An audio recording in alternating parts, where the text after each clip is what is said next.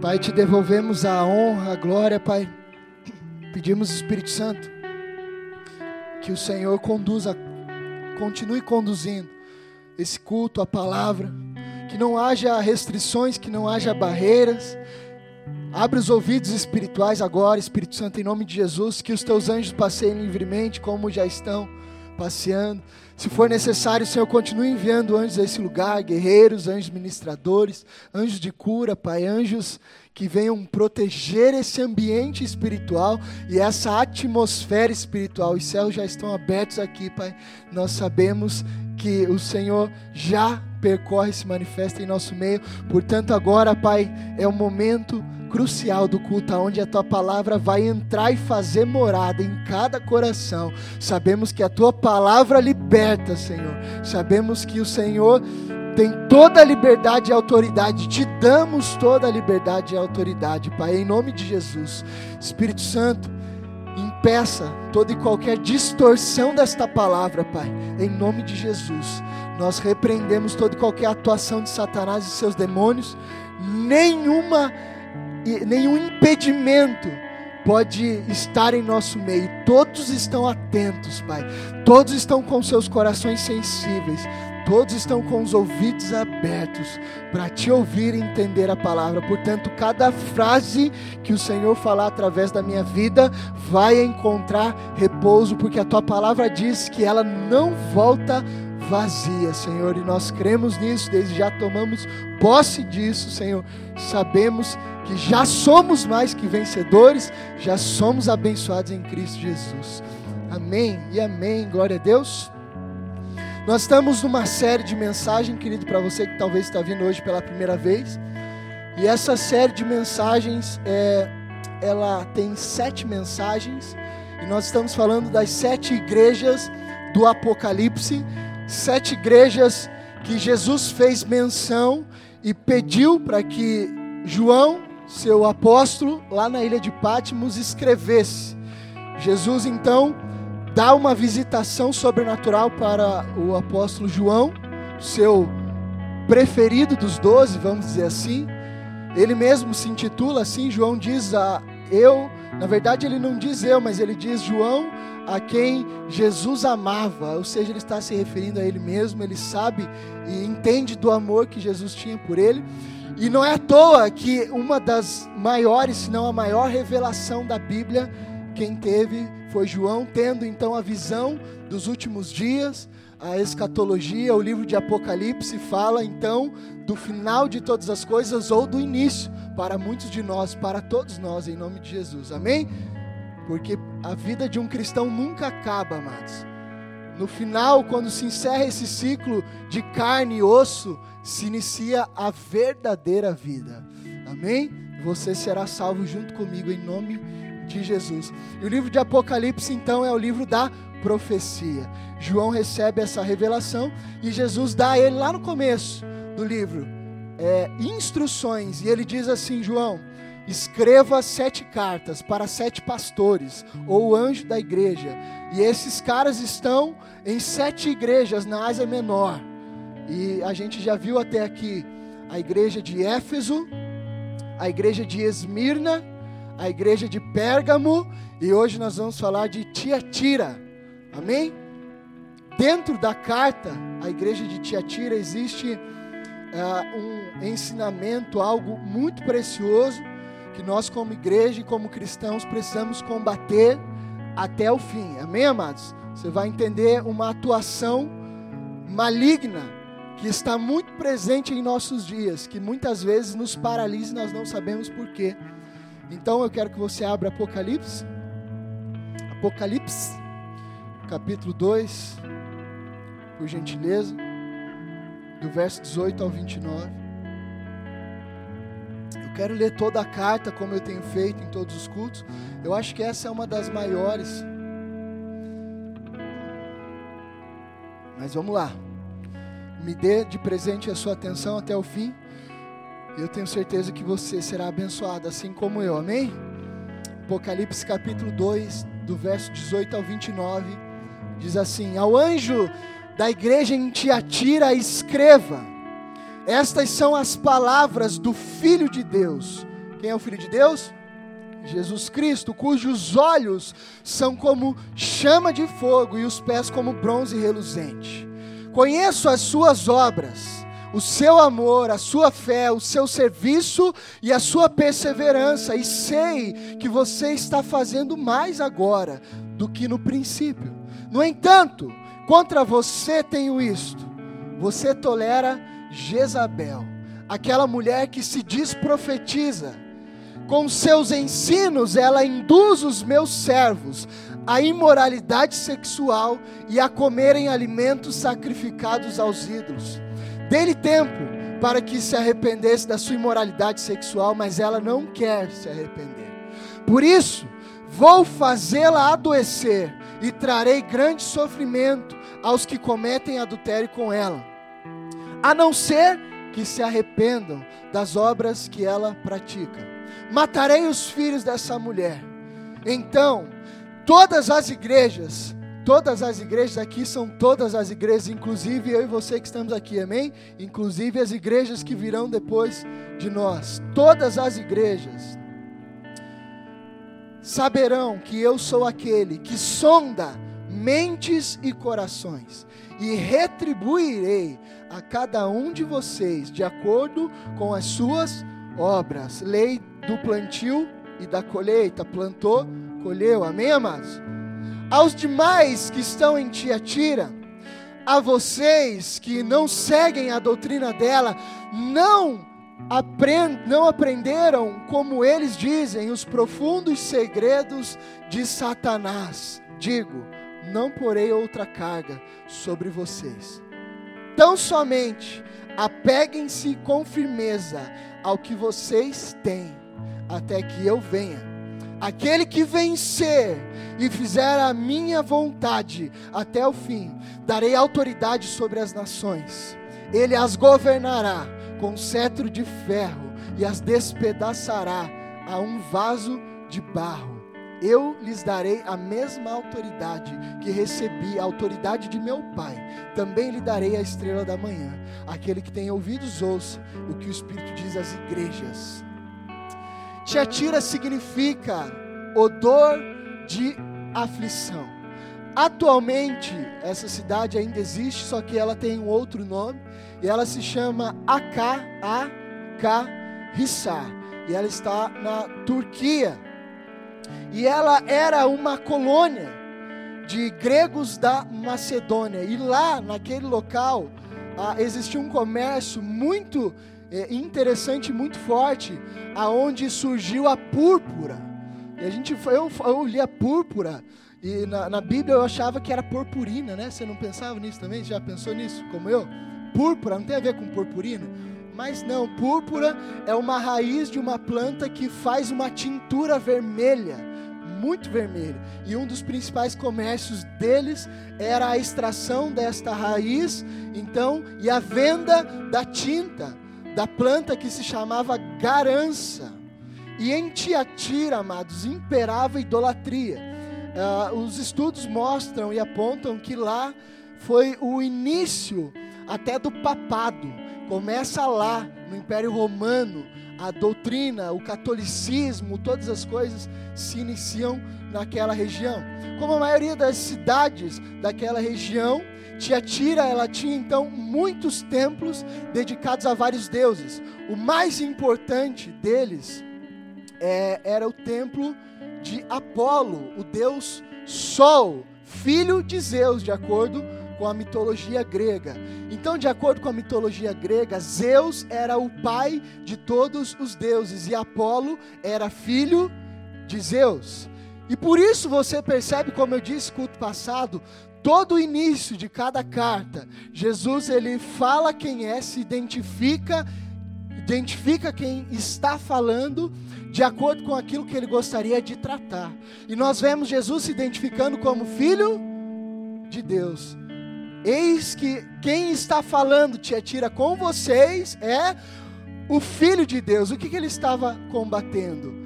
justamente a adoração e o culto a Apolo, dizendo: Ei, só existe um filho de um Deus todo-poderoso, único Deus, e sou eu a quem está falando com vocês. Tiatira, queridos, representava o período da história da igreja em que a fé simplesmente ela foi mudada. Naquela ocasião a fé começou a ser mudada.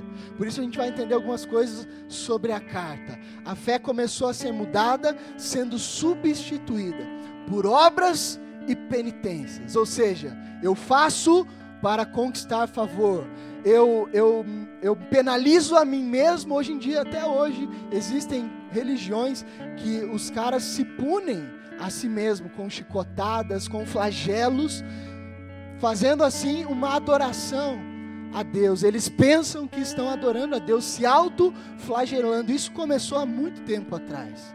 E as obras também. Então, o que eu preciso para me aproximar de Deus? O que eu preciso para agradar a Deus? Ah, então eu tenho que fazer isso, isso, isso. E eles tinham então um livro de, de regras, vamos dizer assim, um conceito de regras aonde faço para ter favor, faço para conquistar a Deus, para fazer Deus feliz. E nós sabemos que isso não funciona. Isso é legalismo. Deus já nos ama, Ele já está feliz e apaixonado por nós, mas como a carta disse, darei a cada um segundo as suas obras. Ou seja, é possível sim deixar Deus feliz. Posso ilustrar algo? Por exemplo, os pais que têm filhos aqui o seu filho é sempre o seu filho, não importa o que ele faça, ele não vai deixar de ser seu filho, sim ou não? Ele pode trair você, ele pode tentar matar você, ele pode tentar fazer o que, o que quiser, mas o teu, o teu DNA corre nas veias dele,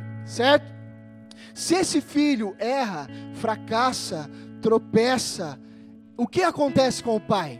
Ele o, o abandona, ele o rejeita? Não, o pai fica triste, sim ou não? Mas continua amando, continua cuidando, continua acreditando. Deus é da mesma forma e óbvio, muito melhor que nós. A palavra diz que se eu e você sendo mal sabemos dar boas coisas, imagine ele que é perfeito em todas as coisas. Então, só que quando o filho faz alguma coisa bacana, o que que o pai, como que o pai fica? Feliz. Então é isso que Jesus está dizendo na carta: darei a cada um segundo as suas obras. Então, amados, sim, cabe a nós, tem uma parte que é nossa. Não que adquirimos salvação por obras. Você nunca pode pensar que Deus só vai ficar feliz se você fizer isso, isso e aquilo. Você tem que entender que Deus te ama, Ele quer você antes de qualquer obra sua. Amém? Tudo bem até aqui? Jesus quer teu coração antes de qualquer coisa que você possa fazer. Ainda que você não faça nada, dá o seu coração para Ele que ele vai ficar feliz. Amém? Porque nós muitas vezes entramos num sistema religioso de troca. Eu dizimo para ser abençoado, eu oferto para ser abençoado, eu venho para o culto, porque senão minha semana vai ser amaldiçoada, eu vou estar em pecado, ou eu faço um milhão de coisas para ter de Deus algo, sendo que na verdade a graça dele nos garantiu salvação nos garantiu vida eterna, amém? Não vem de nós, é dom de Deus. Então tudo que você podemos fazer é somente misericórdia e graça. O que você só precisa entender com tudo isso que eu falei é, cara, faz tua parte, se esforça, se esforça para acertar o que está errado, amém? Porque Deus está interessado em ajudá-lo, Deus está interessado em corrigir todas as coisas, mas você precisa se esforçar para fazer o que cabe a você, porque Jesus não é ditador e muito menos um cara mal educado. Jesus nunca irá interferir em sua própria vontade. Ele não vai te obrigar a fazer nada. Tudo que Deus mais quer é que você o ame voluntariamente. Por isso ele te fez ser humano, com vontades próprias. Porque se ele fizesse você de uma forma mecânica, não seria amor voluntário. Amém? Sim ou não? Ele quer que você o ame voluntariamente. Antes de qualquer coisa, antes do que ele possa fazer, eu te dar. Ame-o, que é tudo que você precisa fazer e entender essa noite. Foi um período difícil para a igreja, pois lentamente ela foi se afastando então da pura doutrina de Cristo, o evangelho verdadeiro, o evangelho puro e simples. Existe um livro que me fugiu agora, o autor eu até tenho ele lá. Se você souber, você grita aqui para mim. Já leram o Evangelho puro e simples? Alguém já leu esse livro? Por favor, diga que alguém leu esse livro. Se você não leu, você não procura agora, amém? Em nome de Jesus. Mas em casa você procura Evangelho puro e simples. Esses caras, então, eles se desviam do Evangelho puro e simples.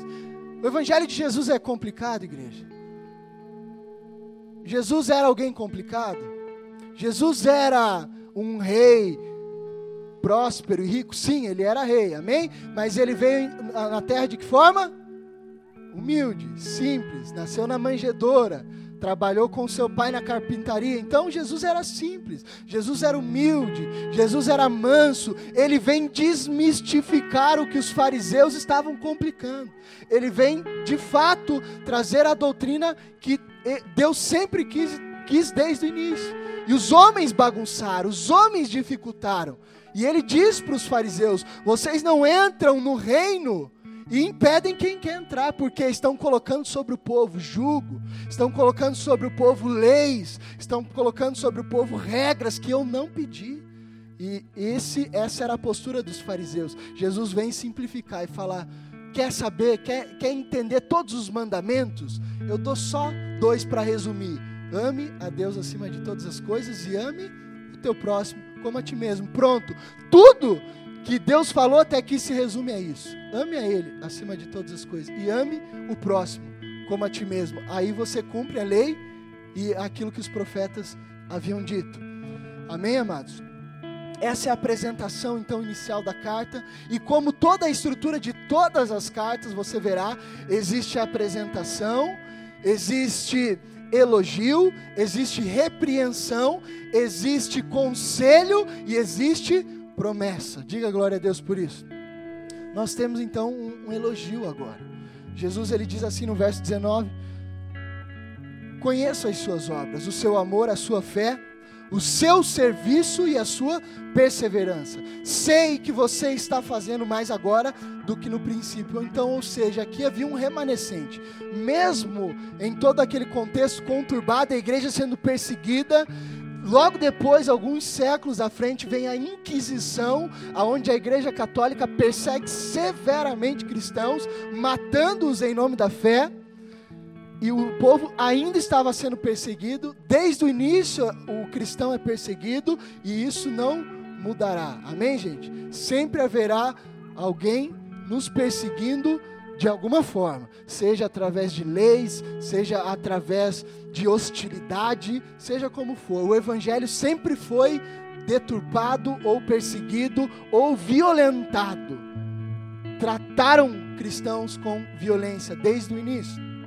Mas isso fazia os irmãos perseverar. E nós temos então um remanescente ali, aonde Jesus reconhece.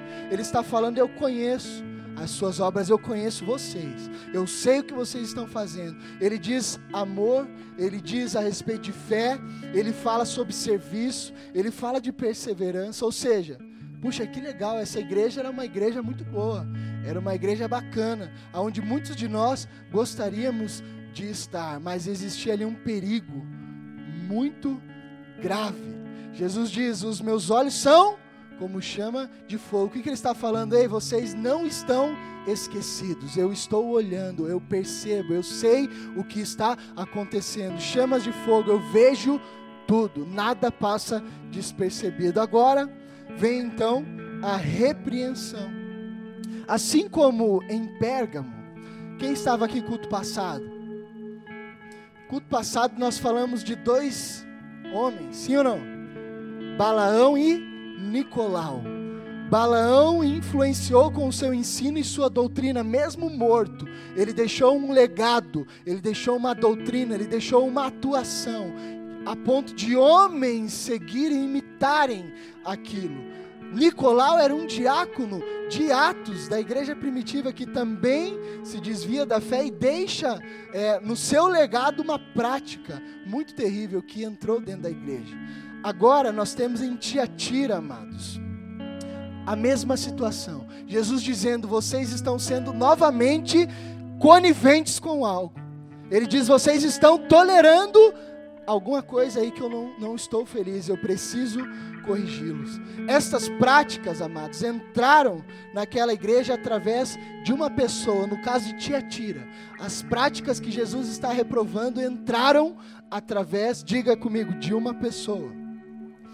A pessoa responsável por disseminar aquele padrão, repete isso para você entender o que eu quero dizer, diga padrão de comportamento. Existia na igreja de Tiatira uma mulher, uma mulher mesmo, ela era uma membra da igreja. Na verdade, ela era mais que uma membra, ela se intitulava uma profetisa. E essa mulher, dentro daquela igreja, ela então se intitulando profetisa, não sendo, ela recebe autoridade, autoridade que ela própria se delega, autoridade que ela própria diz que tem mas não é de Deus, não é do Espírito. E essa mulher agora ela recebe um codinome ou um apelido, como você preferir. Jesus diz assim: tem aí alguém no meio de vocês que vocês estão tolerando, e essa pessoa está disseminando uma prática, um comportamento. E ele diz: Jezabel, aquela mulher. O nome da mulher não era Jezabel, nesse contexto de Tiatira. Jesus dá a ela um título. Ele diz: essa pessoa está agindo como aquela que vocês conhecem que um dia existiu. Ele diz: aquela mulher. Se você buscar ali as informações, estudos e traduções, você perceberá que quando ele se referia àquela mulher, era como se ele estivesse dizendo o fulano, tipo o padeiro, o ciclano, o engraçado. Vocês estão entendendo? Tudo bem até aqui? Então ele diz: essa mulher, ela está tendo as mesmas práticas e posturas daquela. Sabe por que, que eu posso afirmar isso para você? Porque o nome Jezabel, nesse contexto, era detestado, assim como Judas. Ninguém naquelas igrejas colocava o nome nos seus filhos de Judas, muito menos de Jezabel. Por isso, porque eles entendiam o legado e a história dessas pessoas. Por isso Jesus fala: ele chama ela de Jezabel, mas ela não é, não é o seu nome. Amém? Ele está falando de uma postura, um comportamento. Quantos viram aí na, na Record, talvez, Jezabel? Passou esses gêneros, passou? Não sei se você assiste, enfim. Eu até não, não tenho nada contra essas é, minisséries bíblicas, vamos dizer assim. Tem até um conteúdo ali Muitas coisas realmente estão na Bíblia, as outras eles colocam para dar um enredo, né?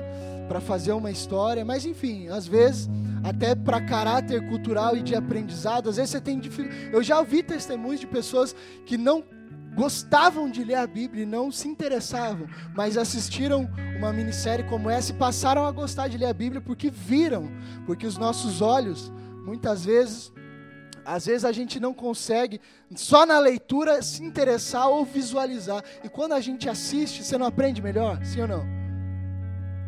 Tem, tem, tem muitos de nós que aprendemos visualmente, né? Você precisa ver imagem, você precisa, enfim, você aprende muito melhor dessa forma.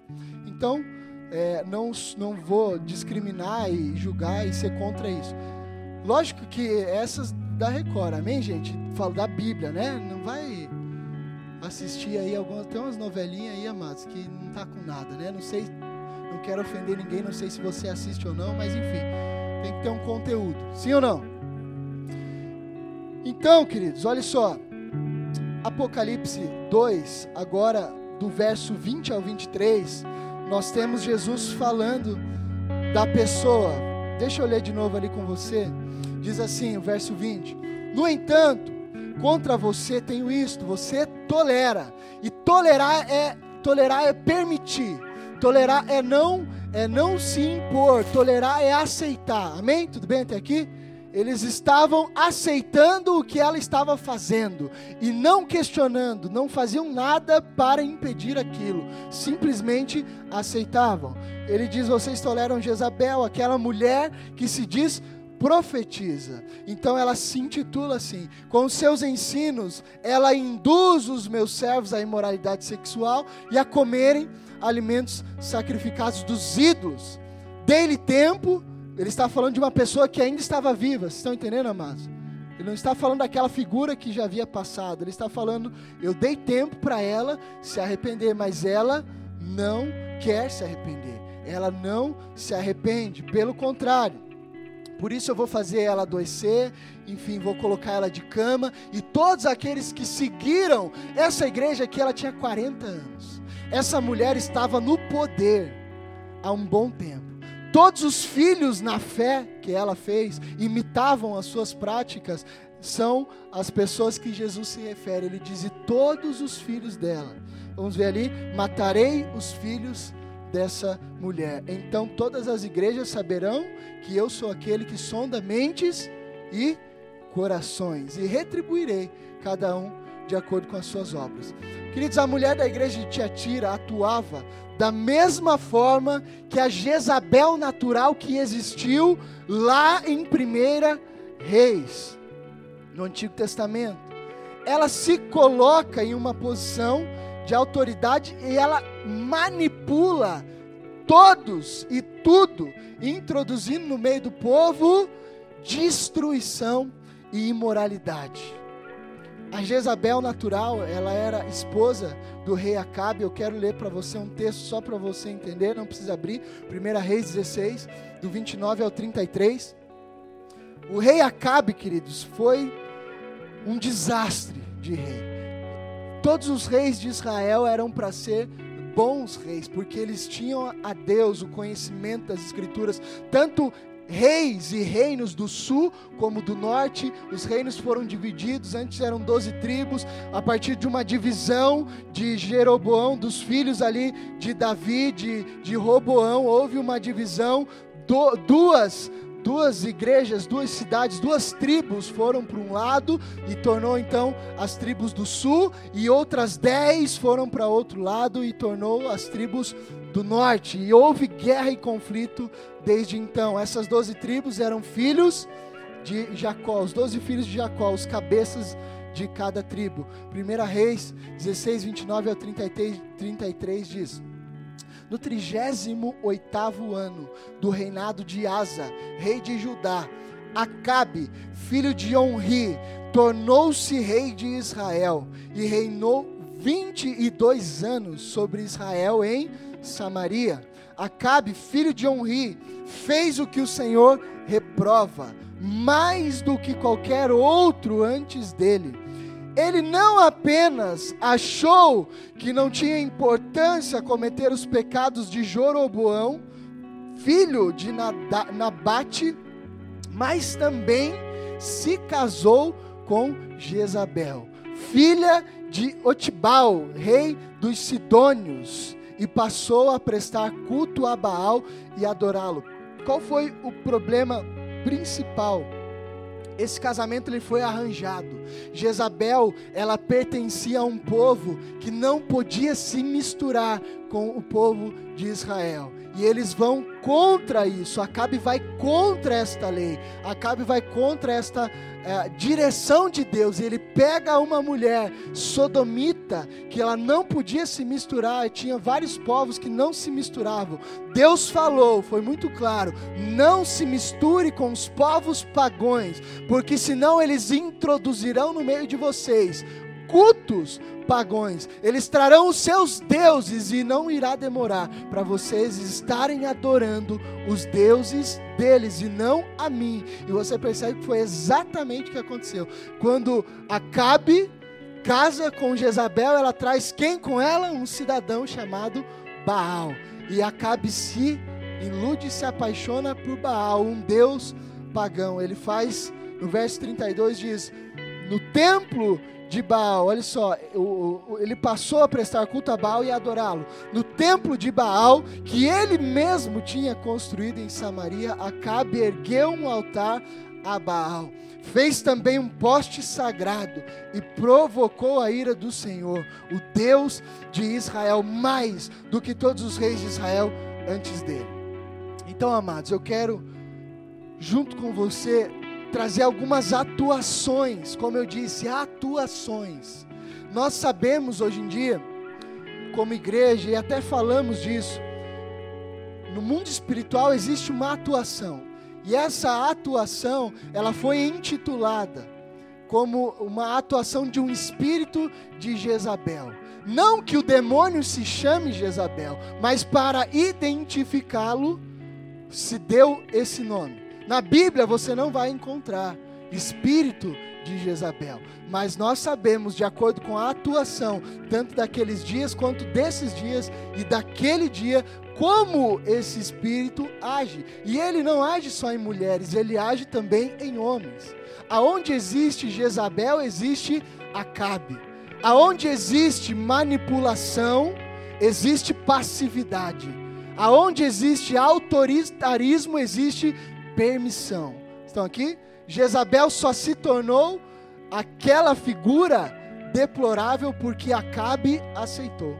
Porque Acabe não fez nada. Ele, pelo contrário, compactuou com a atuação dela.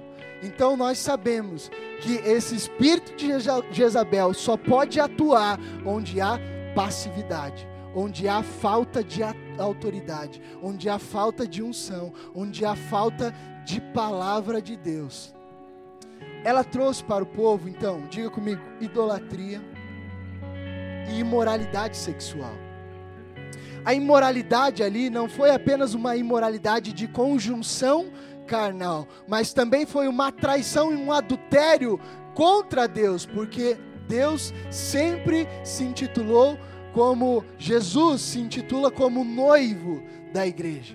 Ele diz assim para nós: Estão aqui comigo? Por favor, foca, amados. Se você distrair perceber que você está com sono, preste atenção. Existe uma guerra espiritual nesse ambiente, amém? Existe uma atmosfera espiritual e o inferno todo vai fazer de tudo para que você não ouça, não entenda e não preste atenção. Então não pense que você, você chegou aqui todo disposto, agora você está cansado, você está com sono. Liga o ventilador para a gente, por gentileza. O que, que é anormal? É natural, pastor? Lógico que não. Você está aqui, tudo bem, de repente a bexigona velha solta e você quer ir no banheiro toda hora, e sede. Então não é normal, amém? Lute contra isso e foque, em nome de Jesus. Jesus é o noivo da igreja, sim ou não? Jesus, como noivo, e nós, como noiva de Cristo, temos um compromisso com Ele, uma aliança de casamento, uma aliança de relacionamento. E agora eu te pergunto: num relacionamento, pode existir parceiros por fora? Isso seria adultério, sim ou não? É justamente isso que muitas vezes a igreja cai nesse engano e nesse erro. Ela se relaciona com Cristo como noivo, mas ela tem os seus esqueminhas por fora. Ela tem a, as suas puladinhas de cerca. Posso te dizer o que é isso? Se relacionar com Cristo como seu dono, como seu noivo, como dono do seu coração, mas não deixar de cometer algumas práticas é adultério contra Cristo. Tudo bem, igreja? Você está traindo o seu noivo talvez moralmente, talvez fisicamente. Ele está dizendo, filho, eu tenho um, uma, um relacionamento, eu tenho uma aliança contigo. Eu pertenço a você e quero que você pertença a mim. E eu quero que esse casamento, esse relacionamento, seja algo saudável, seja que você seja fiel a mim, assim como eu sou fiel a você. Então, por favor, abandone todas as demais coisas que te faz, fazem você me trair. Amém, igreja? Então Jezabel traz para aquele contexto a imoralidade, a idolatria, que é nada mais, nada menos do que o relacionamento com Cristo e também o relacionamento com o mundo. Então eu quero estar casado com Cristo, mas eu quero também é, traí-lo. Eu quero uma amante. Faz sentido? Você concorda que um relacionamento assim não é saudável? Porque você tem alguém fiel a você, mas em compensação, às vezes você ainda tem amantes. E a palavra de Deus diz que a amizade com o mundo é, diga, inimizade com Deus. Receba isso em nome de Jesus, sem nenhuma acusação, sem nenhum apontamento de dedo. Essa é a simples palavra de Deus, para que você de fato seja salvo, querido. Para que você tenha a sua vida liberta, porque nós te amamos porque eu te amo, eu não vou te enganar. Porque eu te amo, eu quero que você realmente tenha uma vida livre de todas as amantes e dê a sua vida somente a um, que se chama Jesus Cristo. ela silencia Jezabel, ela silencia então a, a palavra de Deus na nação.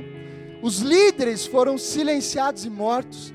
Jezabel colocava medo nos líderes e na comunidade, ela intimidava e matava todos que eram contrários às suas práticas. E agora, uma das atuações mais manjadas desse espírito de Jezabel é o abuso de poder e a manipulação. Ela abusa do seu poder e da sua autoridade que ela mesma se dá ela seduz todos que estão ao seu redor e ela manipula. Eu digo ela, não estou me referindo a uma mulher, amém, gente? Estou falando a atuação dessa entidade que atua tanto em homens como em mulheres. Torna a pessoa extremamente autoritária, abusiva e manipuladora. Ela consegue o que quer. E ai daquele que não obedecê-la. Ai daquele que não ouvir o que ela tem a dizer.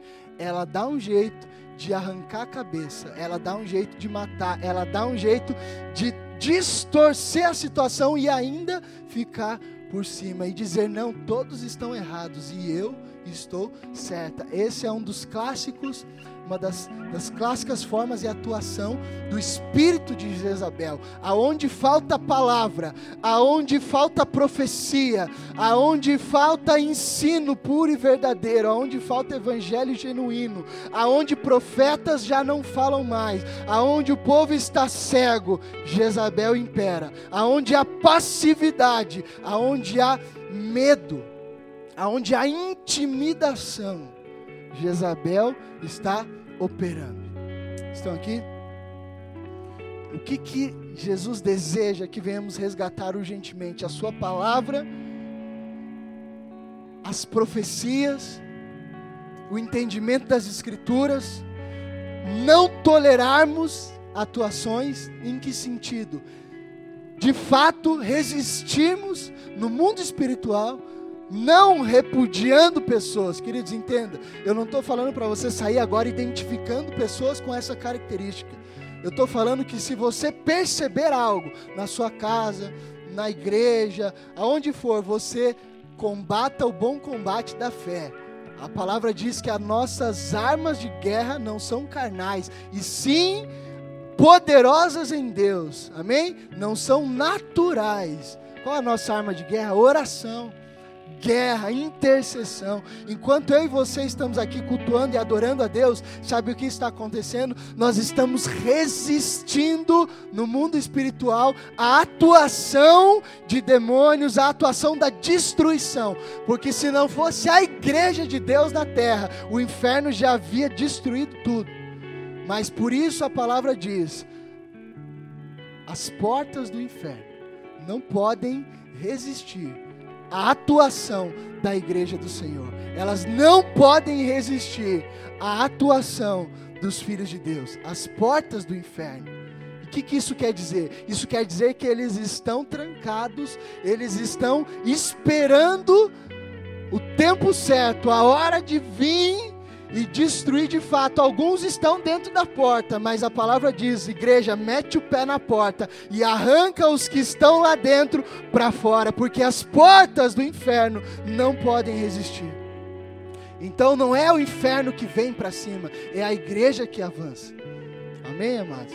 Se encoraje, Jesus está do seu lado e ele é leão da tribo de Judá, Rei dos reis e Senhor dos senhores.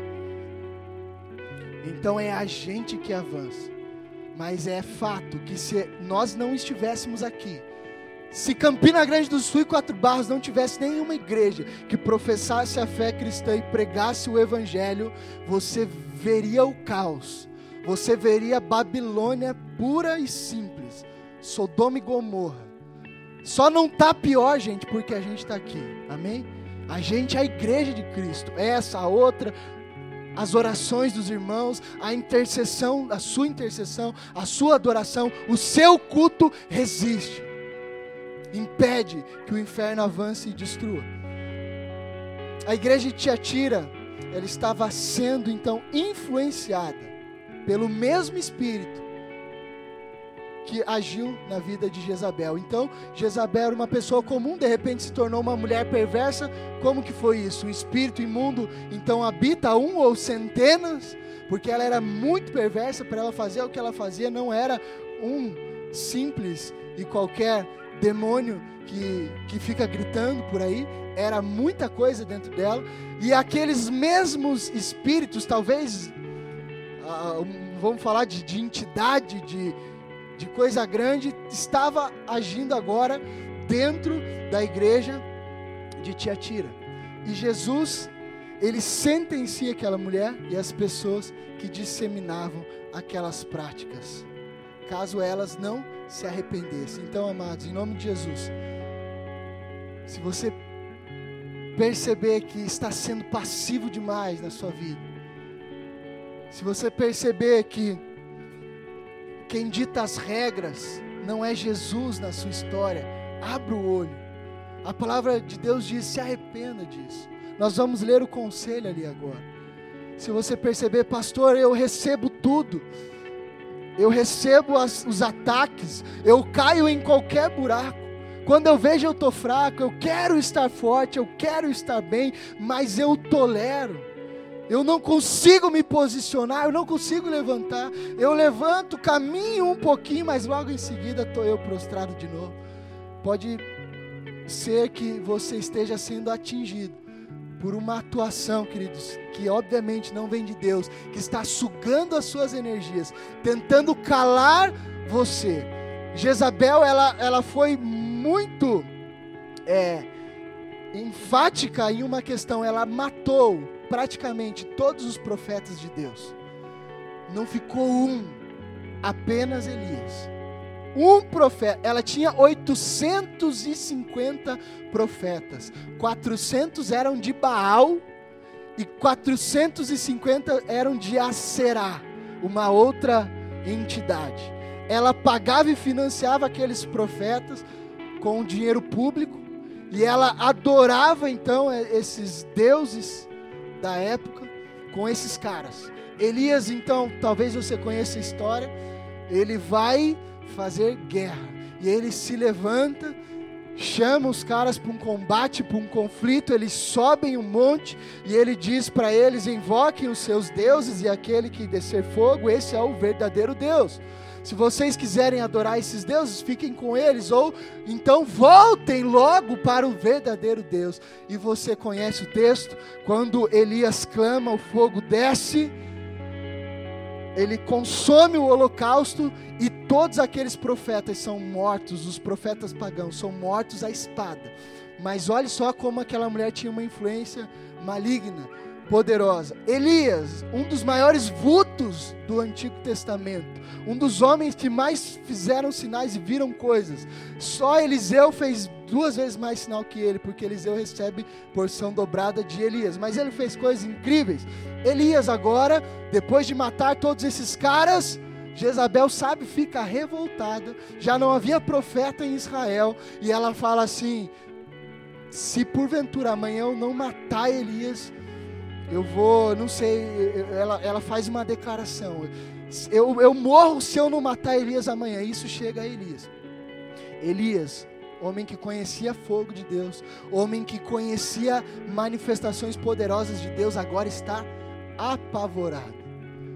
Essa mulher consegue atingi-lo com uma informação. O cara acabou de matar 850 homens, ele acabou de ver fogo descer do céu. De repente, uma mulher fala assim: Eu vou te matar. No outro dia, Elias está fugindo para o deserto, se escondendo numa caverna. E lá ele fica quase em depressão, praticamente depressão. E Deus fala: O que você está fazendo aí, Elias? Sai daí. Ou seja, a atuação maligna dessa entidade é calar profetas de Deus, é cegar o povo, é fazer e conduzir o povo, influenciando o povo à idolatria, à imoralidade sexual, seja ela espiritual ou conjunção carnal seja sugando energia, matando todos aqueles que se opõem. Então, queridos, isso é praticamente um sistema arquitetado do inferno. E eu e você vamos resistir isso em nome de Jesus. Amém? Nós somos uma igreja que vai combater diretamente toda e qualquer entidade maligna, seja potestade ou principado. Nós estamos na terra e aonde nós estivermos, o Senhor ordenará bênção. E Ele vai sarar essa terra por causa do nosso culto, da nossa adoração, por causa da nossa reverência, do nosso temor ao Senhor, por causa da nossa intercessão, por causa da sua vida, da sua fidelidade ao Senhor. Deus salva a tua casa, Deus salva a tua família, Deus muda a sua história. Talvez a partir de uma pessoa que seja você. Agora nós temos o conselho de Jesus à igreja, no verso 25. Ele diz: Tão somente apeguem-se com firmeza ao que vocês têm, até que eu venha. E o que eles tinham que deveria ser preservado? Diga evangelho puro e simples. O evangelho de Jesus Cristo, que produziu neles o que? Obras, amor, fé, serviço e perseverança. Queridos, Jesus não complica, ele simplifica. Ele não pede muito, ele só pede o coração. Ele só pede para que você ame, ele só pede para que você o ame. Faça isso e tudo vai dar certo. Pastor, eu não consigo. Eu já fiz essa oração várias vezes, amados. Não pense você que eu nasci amando Jesus. Várias vezes eu me peguei não amando a Cristo como deveria. E todos os dias eu faço essa oração. Jesus, me ensina a te amar mais me ensina a te amar mais. Porque se eu te amar, se o meu coração for totalmente teu, certamente eu terei capacidade de amar o meu próximo, como eu amo o meu próprio corpo. Porque eu não quero mal para mim mesmo. E se eu não quero mal para mim mesmo, eu não quero mal para você. Esse é o amor que Jesus espera que nós venhamos ter um amor que não quer nada em troca, um amor que só se importa, que só quer que tudo vá bem na sua como na minha. Amém, amados. Ame Jesus de todo o seu coração. Para resumir, pastor, é difícil ser cristão. Não, não é. Dobre o joelho e peça, Senhor, deixa, me ajuda a te amar mais.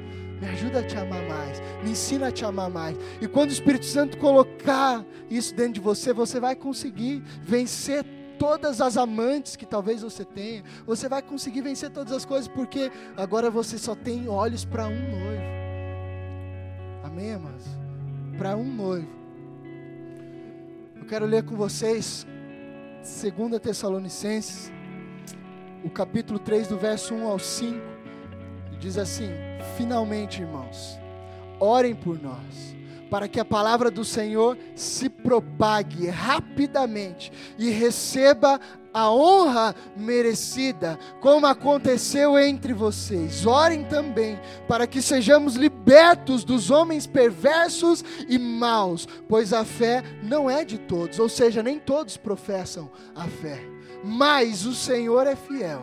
Ele os fortalecerá e os guardará do maligno. Confiamos no Senhor que vocês estão fazendo e continuarão a fazer as coisas que eu lhes ordenei, que nós lhes ordenamos. O Senhor conduza os seus corações ao amor de Deus e à per perseverança de Cristo. Agora vem a promessa a promessa é a seguinte, do verso 26 ao 29. Aquele que vencer e fizer a minha vontade, aquele que não tiver amantes, aquele que tiver um único noivo e se relacionar com um único noivo, que se casar com um único, aquele que vencer e fizer a minha vontade até o fim, amém, amados? Diga comigo até o fim. Não é daqui 5, 10, 20, é até o fim. Enquanto Jesus não voltar, você vai fazer a vontade dele. Ele diz até o fim: darei autoridade sobre as nações. E agora ele diz assim: Ele, ele quem? Jesus, os governará com cetro de ferro e as despedaçará a um vaso de barro. Isso está falando do milênio, da, da era que ainda virá no futuro, aonde Jesus, o único, será governador e regerá toda a terra com a sua palavra. Ele será tudo aquilo que ele sempre quis ser. Esse dia irá se cumprir, irá chegar aonde nós teremos um rei fiel e justo sentado no trono. Ele será o nosso rei, o nosso governador e regerá toda a terra com seu cetro de ferro. Não haverá injustiça, não haverá corrupção, não haverá tristeza, desgraça nem miséria, porque nós teremos um rei cuidando de nós, amados. Isso vai acontecer. Você vai participar desse reino. Se você hoje está triste com a sua nação, com o rumo em que o país vai, com o rumo em que o, o mundo toma, não se preocupe, vai piorar. Amém? Por que vai piorar, pastor? Porque é bíblico. Nos últimos dias, o, o amor de muitos se esfriará. A palavra diz. A palavra diz que Jesus não virá sem que antes venha a apostasia. O que é isso? Frieza espiritual. Ou seja, nesse contexto, nós teremos uma terra tumultuada. Nós teremos um contexto terrível de guerras e rumores de guerras. Mas não se preocupe, ainda não é o fim. Então não tenha medo. Não viva no fantástico mundo de Bob dentro do Evangelho achando que tudo vai ser perfeito e um mar de rosas, porque você verá muita tragédia ainda na terra. Isso não é profecia, isso é Bíblia, amém? Não quero é, dizer, e é lógico que não, amaldiçoar ninguém, a terra, a gente ora pela terra, a gente abençoa a terra, mas a gente sabe que antes que Cristo venha, muitas coisas ruins ainda acontecerão. E se você acha que está ruim agora, pode ter certeza, amados, vai piorar um pouquinho. Por que, que eu estou te preparando para isso, te dando essa informação? Ainda que você discorde de mim, porque um dia, nós não sabemos quando, nem Jesus, nem o Filho do Homem, nem os anjos sabem. Pode ser amanhã, Pode ser daqui um mês, pode ser daqui 50, pode ser daqui 100. Muitos dizem que nós talvez somos a última geração. Quanto tempo dura uma geração? 50, 70 anos? Pode ser que daqui uns dias você comece a ver no noticiário notícias terríveis. O Brasil já tem terremoto. O Brasil ainda acho que só não teve o tsunami, algo assim. Mas furacão já tem, já tem terremoto. Ou seja, coisas que não nos acometiam agora já estão por aí. Então, quando você vê coisas terríveis, notícias ruins, sabe o que, que você faz? Você ora, você pede misericórdia de Deus, você ora por aquelas pessoas, mas fique preparado, amados. O fim se aproxima. Amém? Eu digo isso para que você não se assuste. Meu Deus, que notícia terrível! Todos os dias a gente vê pai matando filho, isso é normal, virou banal. Filhos matando pais, a gente já vê tudo isso. Mas assim, não se assuste, somente creia no Senhor, porque um dia Ele nos regerá, será rei justo e vai cuidar da gente, amados, até o fim. Eu lhes darei a mesma autoridade que recebi do meu Pai, autoridade de filho então, num contexto, quando nós estivermos nessa, é, nesse futuro próximo, que se chama milênio, onde nós reinaremos com Cristo, nós receberemos tamanha autoridade, queridos. Você não ficará voando e flutuando em nuvens e tocando harpas, como nós vemos nas ilustrações. Você terá uma função no céu, você irá trabalhar no céu, você irá morar no céu, você irá caminhar no céu. A única coisa que a gente não sabe é o que é o galardão, né? Mas sonhe com isso, almeje, pense nisso.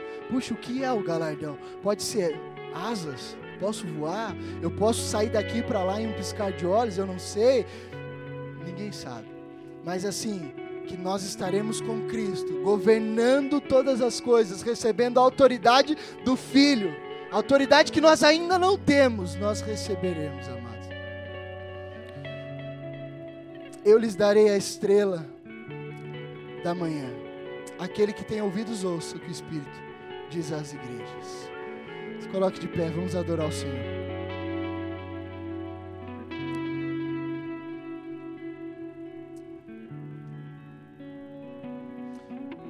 Quero orar com você.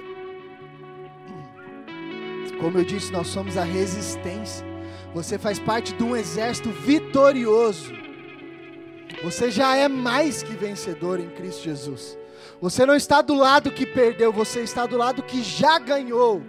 Porque tudo já foi escrito, tudo já terminou, amados. Nós estamos apenas passando para a história e caminhando para um fim que nós já sabemos. Que fim é esse? Vitória, vida eterna, morar com o Rei dos Reis, estar com Ele eternamente.